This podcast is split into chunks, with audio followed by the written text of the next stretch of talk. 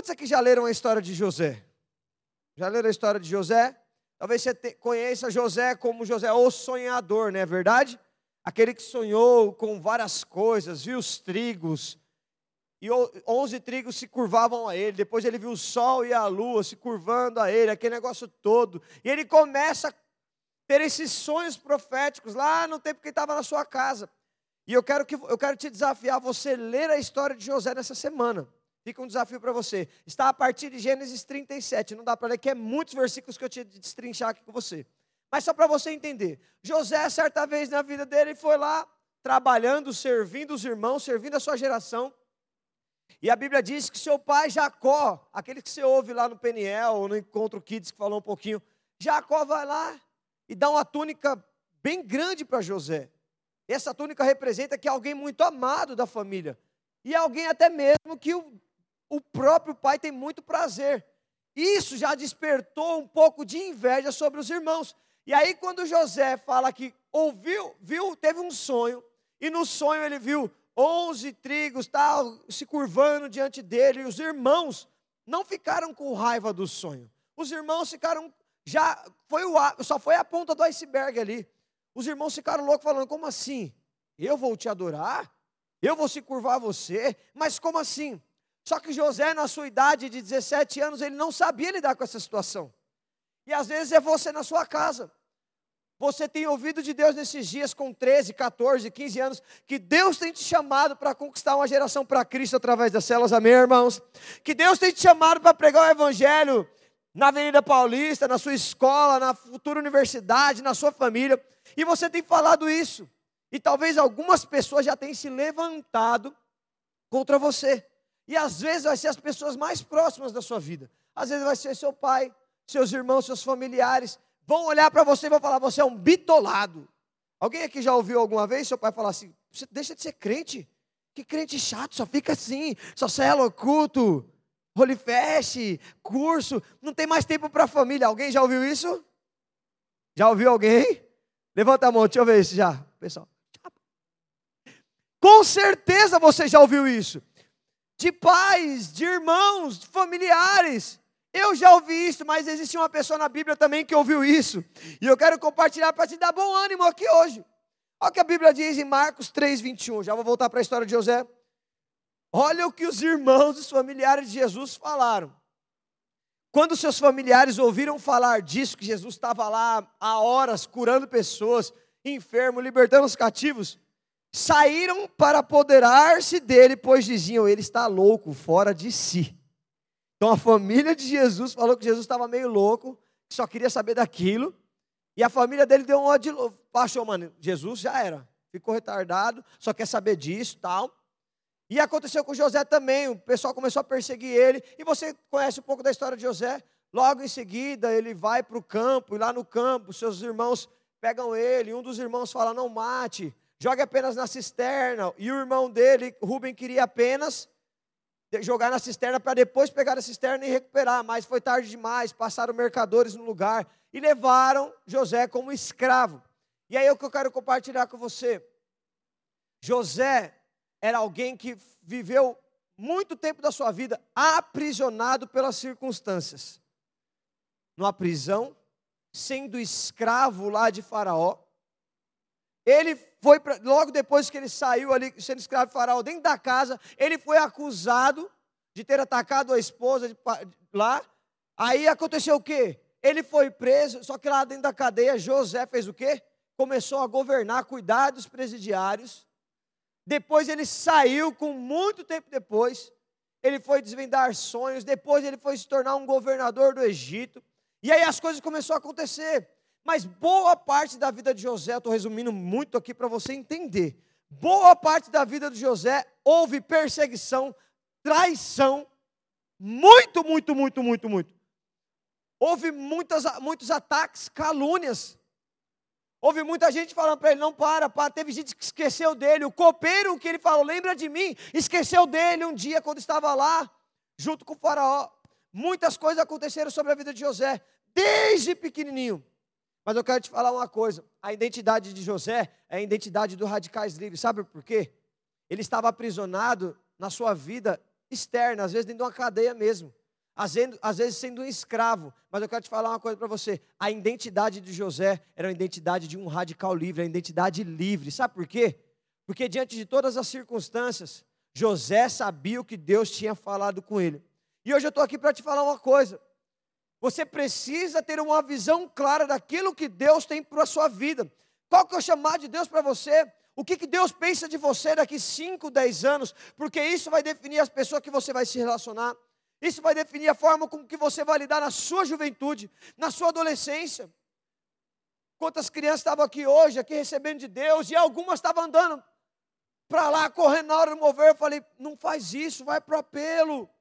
Fica ali, pelo amor de Deus, recebe de Deus uma oportunidade. Mas às vezes a criança não tem entendimento de algumas coisas. Mas você ouve constantemente palavras aqui, no culto de amanhã, no curso sendo edificado, na sua cela, com o seu anjo da guarda. Você ouve palavras, ministrações, e Deus vai colocando sonhos no seu coração. Mas eu quero falar para você: será que você não tem ficado aprisionado em algumas circunstâncias? Mas quando você está aprisionado, o que, qual que é a sua perspectiva para aquilo que está acontecendo hoje na sua vida? Se você está sendo perseguido pela sua família, o que, que você tem feito nesses dias? Será que você tem paralisado? Porque eu vou te falar uma coisa para você: todos aqueles que entenderam o amor de Deus sobre a vida deles, eles conseguem compreender que tudo vai cooperar para o bem deles, não importa quais são as circunstâncias. Olha para os irmãos e fala assim: não importa quais serão as circunstâncias, Deus é contigo. Meu irmão, quem foi conquistado pelo amor de Deus não vive de qualquer forma. Ele pode ser perseguido na sua escola, pode ser perseguido na universidade, pelos seus familiares, pode ser caluniado. Ele pode ficar, talvez, mano, numa situação de ser escravo, de repente, às vezes até do seu pai, porque tem gente aqui que eu sei que o pai pega e fala: você não vai, você não vai. Mas eu quero te falar uma coisa para você. Uma coisa é você ser escravo da parte exterior. Você está preso a algo, mas a sua identidade é livre. Se sua identidade for livre, você vai governar dentro da cadeia, dentro da sua escola, dentro da sua universidade, dentro do seu trabalho, meu irmão. Vou te falar uma coisa para você. Nós vamos conquistar essa geração para Cristo através das células, amém, irmãos? Mas esse mundo jaz do maligno.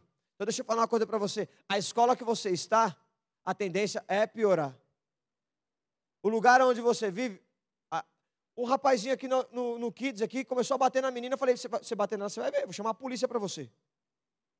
Aí ele falou assim, tá bom, aqui eu não bato nela, mas na favela eu vou arrebentar ela. Ele olhou e falou, na favela eu vou arrebentar ela. Ele falou, é? Beleza.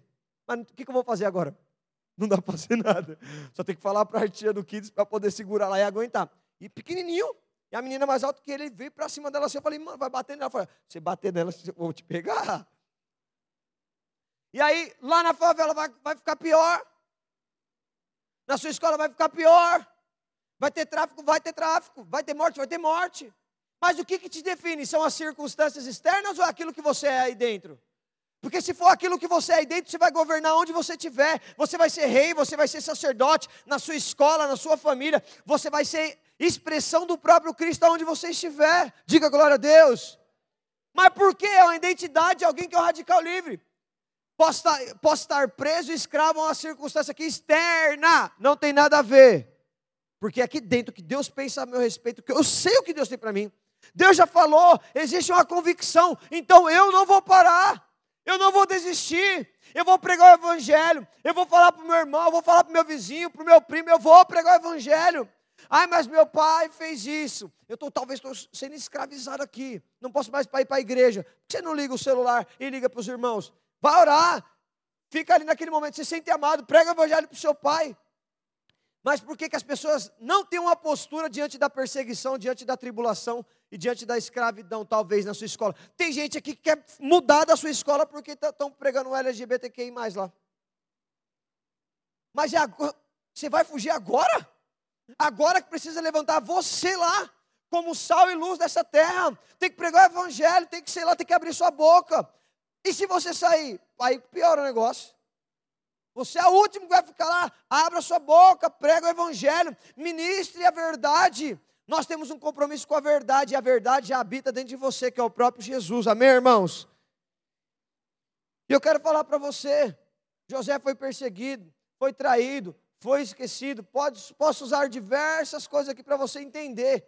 São cinco capítulos só, só falando o que aconteceu com a vida de José. Mas eu te pergunto: se você quer ser um radical livre, radical livre não tem a ver com, aqueles, com aquilo que vive por, por conta das circunstâncias.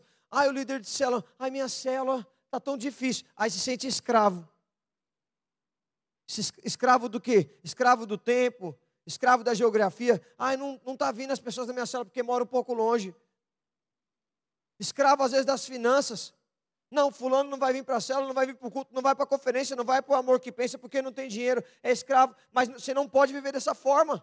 Porque o que você é dentro é aquilo que você já é definido e que você é que a Bíblia diz que é. Você é a noiva do cordeiro. Você não é habitante dessa terra, desse mundo, você não faz parte disso. Nós não somos desse mundo. A identidade que tem dentro de você tem que estar gritando de alguém que é honroso, de alguém que tem um espírito de unidade, de alguém que ama o Senhor, de alguém que tem encargo, de alguém que se sente amado, que se sente perdoado, que se sente justificado. Quando você vive dessa forma, tudo que é externo não te afeta. Tudo que é externo não vai te afetar. Sua escola, a oposição, seus professores, sua mãe, seu pai. Não estou te dizendo para você ser desonroso. Presta atenção. José honrou todos. Só para você entender, já vou lá para o final. José, quando chegou no ápice do, seu, da sua vida, que ele concluiu algo que Deus tinha prometido lá para ele através de sonhos, os irmãos deles ficaram em choque, porque agora viu o irmão e agora tem que se curvar diante do irmão, porque o cara era de fato o governador do Egito.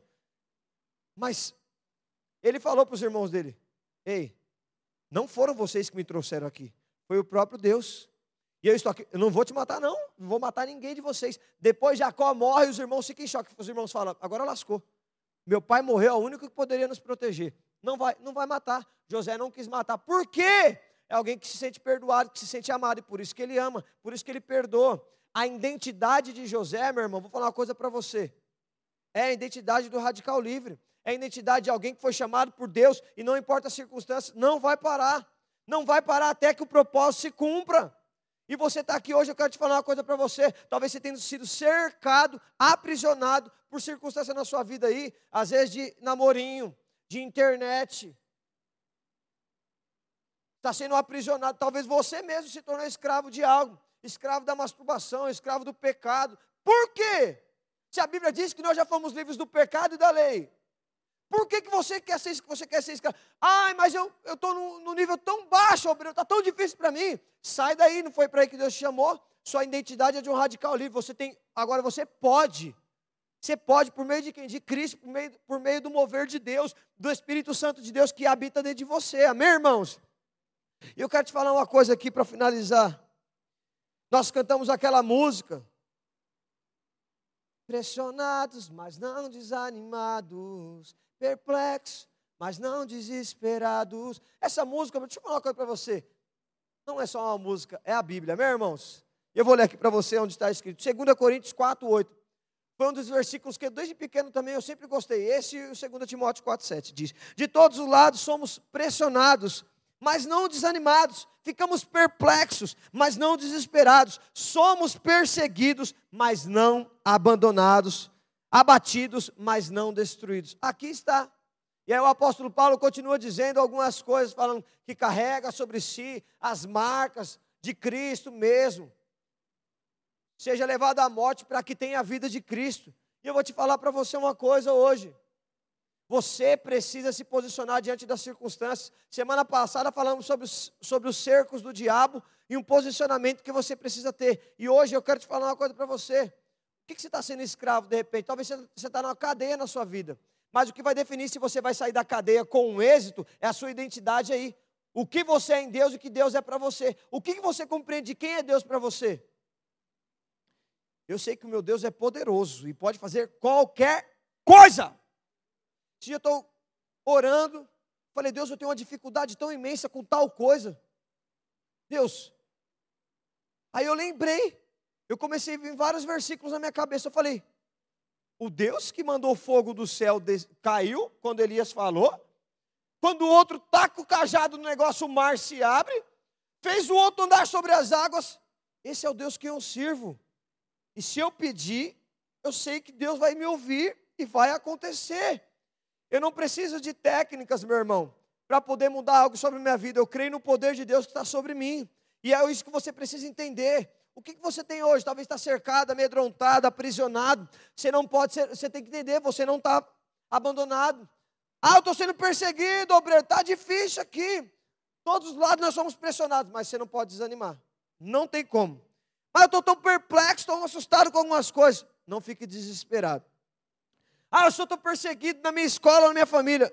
Não sou abandonado, eu sou perseguido, mas existe alguém, assim como falou aqui, Emanuel, Deus comigo, Ele está aqui.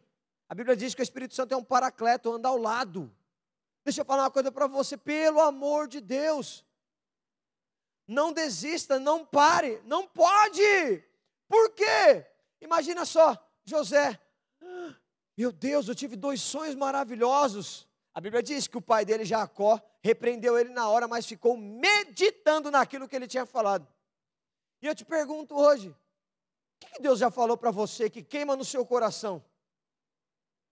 E o que você tem vivido na sua vida?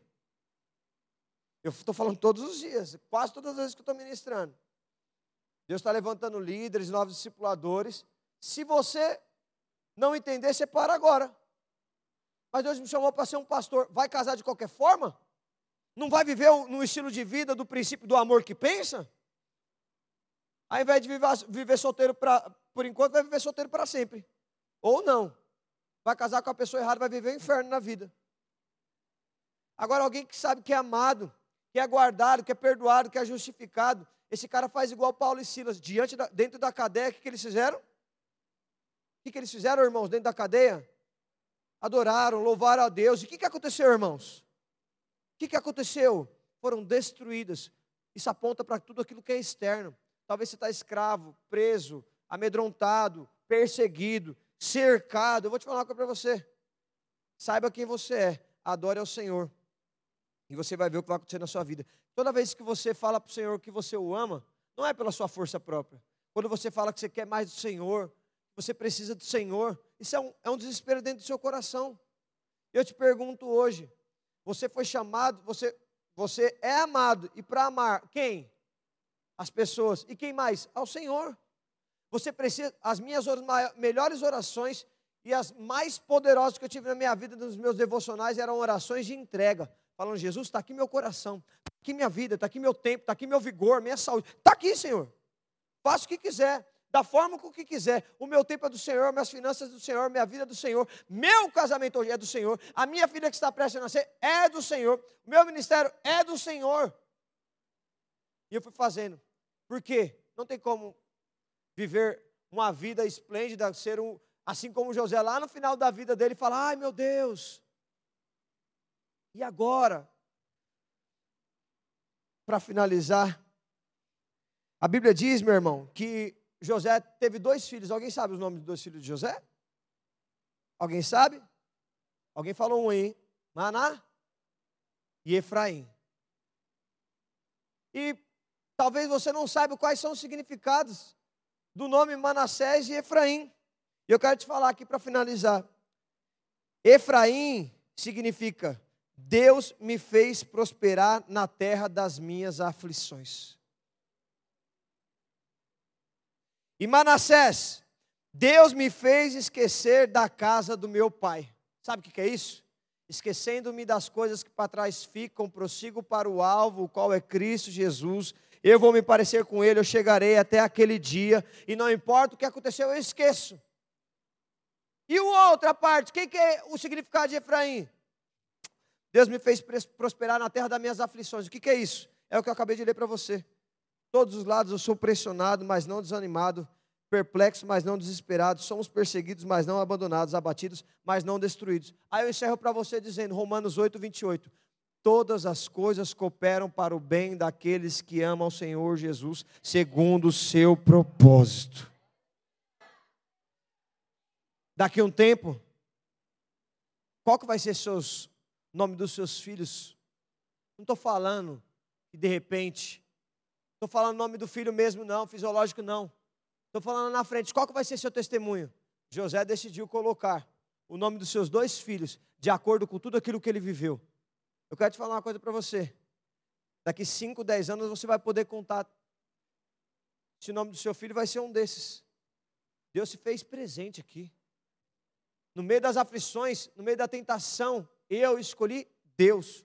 José escolheu Deus. Isso é identidade. Meu irmão, ele já estava lascado, ele ia ser preso de qualquer jeito. Ele poderia ter agarrado a mulher de Potifar, ficado com a moça lá.